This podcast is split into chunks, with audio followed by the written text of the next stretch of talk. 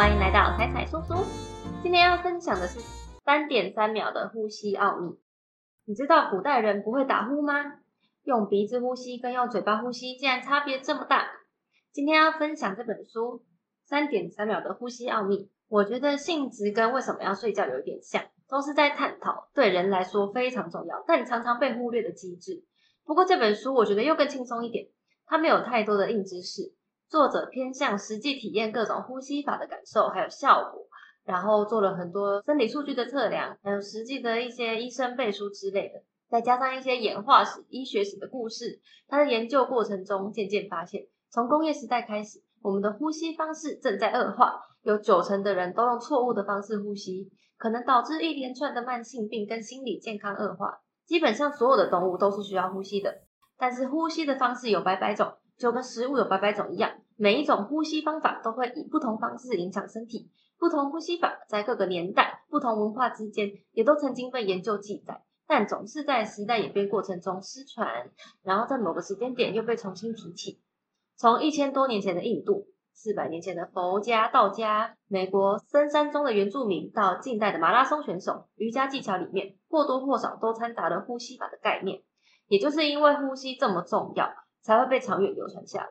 只是近代医学科学似乎不再那么重视呼吸的重要性了。从现代的观点来看，呼吸比较像是反映身体状况的结果，而不是原因。但如果事实正好相反呢？作者詹姆斯奈斯特为了研究呼吸，他拜访过牙医医师、呼吸专家、宗教人士，甚至还去了巴黎的地下墓穴中，实际探勘人类头骨的变化。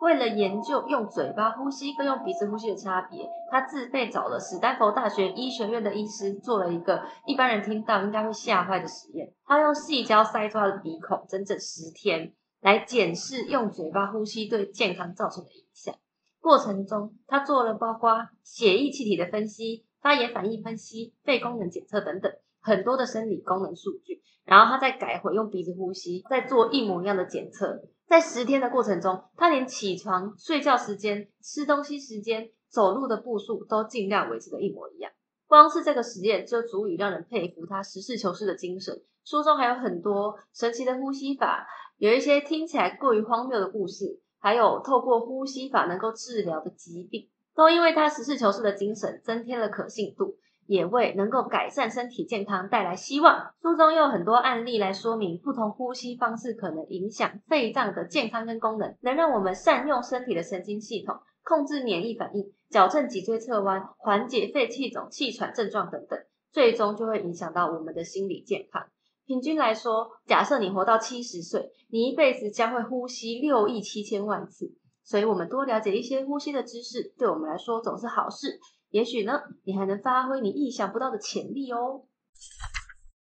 根据统计，在台湾一千六百万的成年人口中，有八百万的人都会打呼。而且我们以往以为的打呼代表睡得好、睡得熟，这个观念其实是错误的。事实上，睡觉打呼是因为你的呼吸道受到压迫，导致你只能用嘴巴呼吸。如果晚上用嘴巴呼吸，造成对身体的伤害很多，包括利尿。口渴、失眠，长期以来还会缺氧、脑细胞减少等等。从物理的角度来看，当我们用鼻子呼吸的时候，我们的空气会挤压喉咙后方上面这边的一个组织，来让气道变宽，呼吸会更通畅、更轻松。那这些肌肉组织因为常常被挤压、被使用，就像身体的肌肉一样，常使用的东西就会变得比较紧实。所以我们用鼻子呼吸的人就会变得更常用鼻子呼吸。相反的，如果用嘴巴呼吸的话，相同的一块肌肉它就处于放松状态，然后我们吸进来的空气就会把那个呼吸道的东西压扁，那我们的呼吸道就会变得更紧、更困难，吸进身体的空气也变少。如果在睡觉发生的话，就会变成打呼，严重的人就会产生睡眠呼吸中止的症状。从生理角度来看的话，当你长期用嘴巴呼吸，产生刚刚这样子吸进去空气不够的状态的话，我们身体就会处于缺氧状态。身体处于缺氧状态太久，就有可能会导致你的心脏、大脑还有其他器官的负担，这都是一个长期的结果。另一方面，当我们的身体处于深层睡眠的时候，我们的脑下垂体会分泌抗利尿激素来保持水分，所以我们平常才能够一夜到天亮，不会半夜起来上厕所。所以之前也有说，如果睡前你一直滑手机啊、看蓝光啊，也会影响我们大脑分泌抗利尿激素，会让你半夜比较频尿。那这些人如果有打呼或是睡眠呼吸中止的问题的话，你的大脑就没有办法进到深层睡眠，抗利尿激素就没办法正常分泌，这时候我们的身体就会引发尿意，然后你又口渴，想要喝更多的水，所以你的睡眠品质就会受到影响，长期以来很容易影响心理健康。史丹佛大学的一位医生，他观察了很多小朋友，这些小朋友可能有一些轻微打呼或是鼻塞，偶尔睡觉会呼吸吃力的问题，虽然家长都觉得这没什么。但是医生研究之后却发现，这种小朋友比其他正常的小朋友更有可能有一些情绪失调、血压不稳定，甚至是学习障碍、过动症的问题。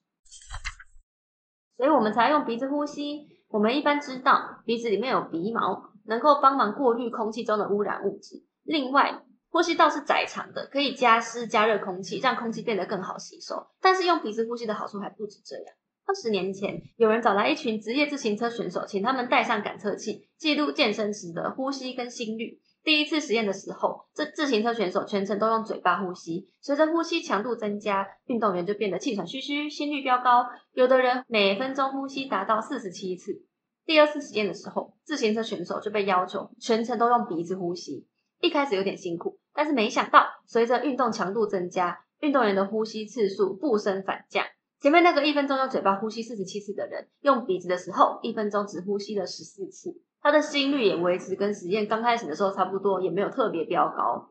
所以，竟然只要训练自己用鼻子呼吸，就能够节省运动的时候消耗的体力，然后增加你的耐力。其中一个原因是，我们的鼻窦在呼吸的时候会释放大量的一氧化氮，一氧化氮就能够促进血液循环，然后输送养分给身体的细胞。一个很有名的药物威尔刚就是建立在这个基础之下，达到刺激性器官血管的作用。作者本人他在结束前面说的十天用嘴呼吸实验之后，他来到第二段进行用鼻子呼吸，他的打呼从一个晚上两百四十分钟减少到六分钟，睡眠呼吸终止的次数从一个晚上最高有到二十五次，降低到后来零次，因为他的身体不再缺氧。他的血压也从用嘴巴呼吸的高峰，一直降到他用鼻子呼吸的时候，总共降低了二十个单位。他从高血压直接降回正常血压，整个人感到神清气爽，头脑清楚又充满活力。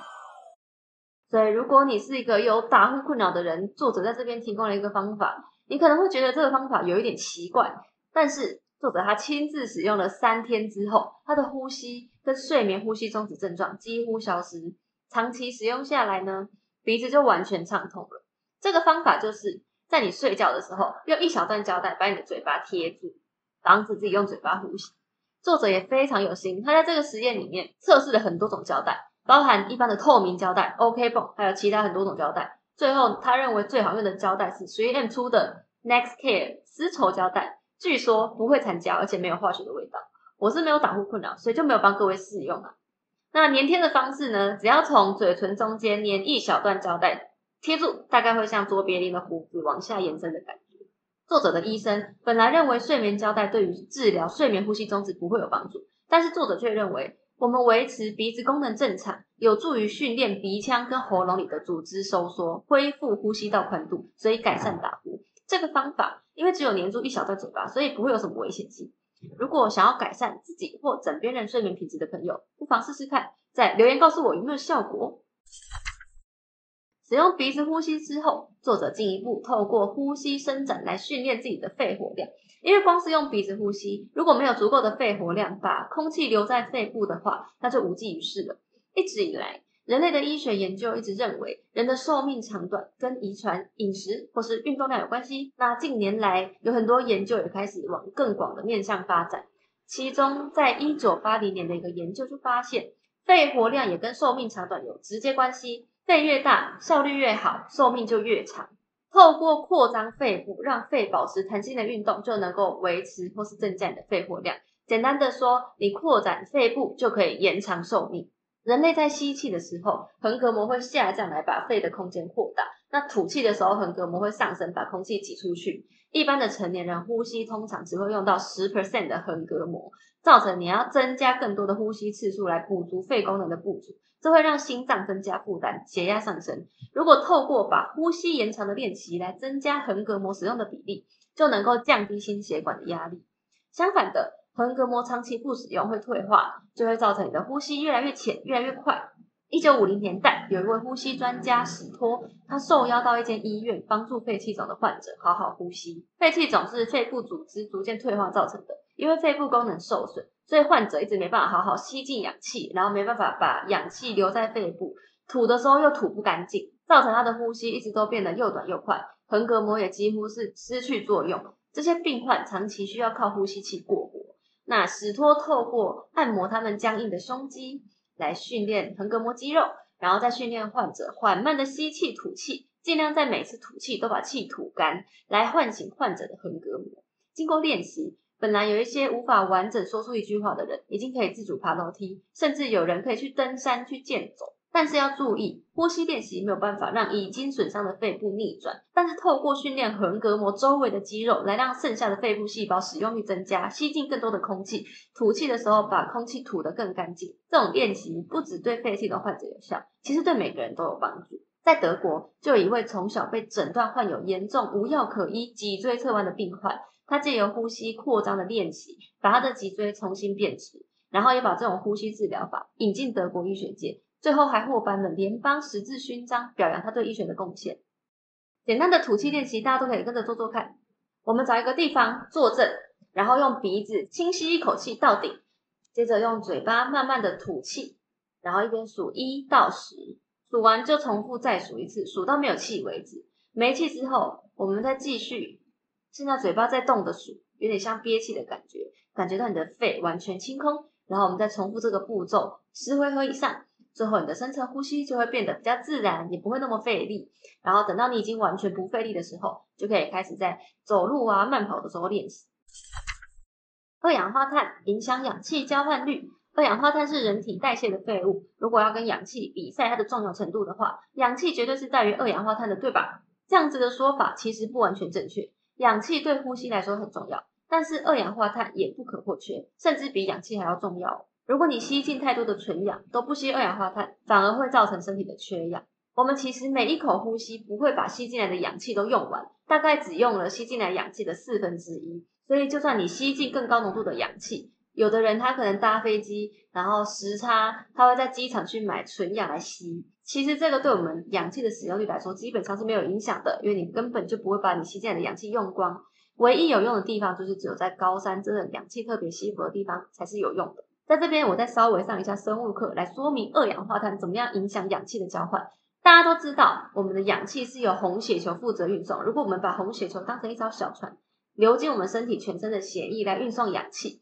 那当这个红血球来到肺的时候，我们刚吸进去的氧气就会从肺泡搭上红血球小船，然后前一轮跟着红血球回来的二氧化碳就会从红血球下船进到肺泡，经由呼吸吐出人体。然后呢，红血球就会载满新鲜的氧气，出发前往全身的细胞。那红血球经过身体各个部位的时候，氧气就会逐渐的跳下红血球，进到细胞里面，让细胞使用。细胞使用完、代谢完的二氧化碳，就会再跳上红血球，在等着被送回肺部。但是在这个过程中，为什么氧气知道自己什么时候该下船，什么时候该上船呢？其实就是靠着二氧化碳的帮忙。当二氧化碳浓度较高的时候，血液也比较酸，能够促进血红素把氧气释放。这也是为什么我们运动的时候，你使用比较多的肌肉，它可以获取更多的氧气，因为它产生比较多的二氧化碳，就会促进氧气的交换。所以对健康的身体来说，如果氧气浓度过高，并没有好处，反而会让你的血液中的氧气没有办法卸载，他不知道他要下船去让你的身体细胞使用。所以你的肌肉跟组织跟器官就会更容易缺氧。但是因为现代人其实生活都过于忙碌，真的没有办法避免，常常会处于高压状态。每个人或多或少都有一些过度换气的问题，你可能没有自觉。有的人一分呼吸高达二十次。那过多的呼吸次数其实是身体的负担，而且吸进过高的氧气浓度，反而你又会有一种缺氧的感觉。有一些轻微缺氧的情况，可能会让我们的脑袋有种恐慌发作的感觉，就是我们觉得我们要窒息了。所以适当的降低呼吸频率，其实可以增加氧气交换率，来缓解焦虑。斜正式呼吸法有很多论文研究了慢呼吸的复原能力，后来也称为共振呼吸法或是斜正式呼吸法。这种方式不需要特别花力气，随时随地都可以练习。可以一边听时钟声，或是使用手机的 App 来提供视觉化辅助，达到我们每分钟吸气五点五秒，吐气五点五秒，一分钟大约呼吸五点五次的一个诡异的平衡。当然，我们稍微偏移到吸气、吐气五秒或是六秒也是可以的。这个运动呢，一天大概练习五到十分钟，身体对于二氧化碳的浓度就会习惯，提高整体氧气的使用率，并且增加你的耐力。如果家中有血氧机的话，你也不妨在练习斜正式呼吸的时候，带上血氧机测量看看你的血氧浓度。你会惊讶的发现，氧气浓度不仅不会减少，有的人还有可能会增加。作者自己实验下来是增加的。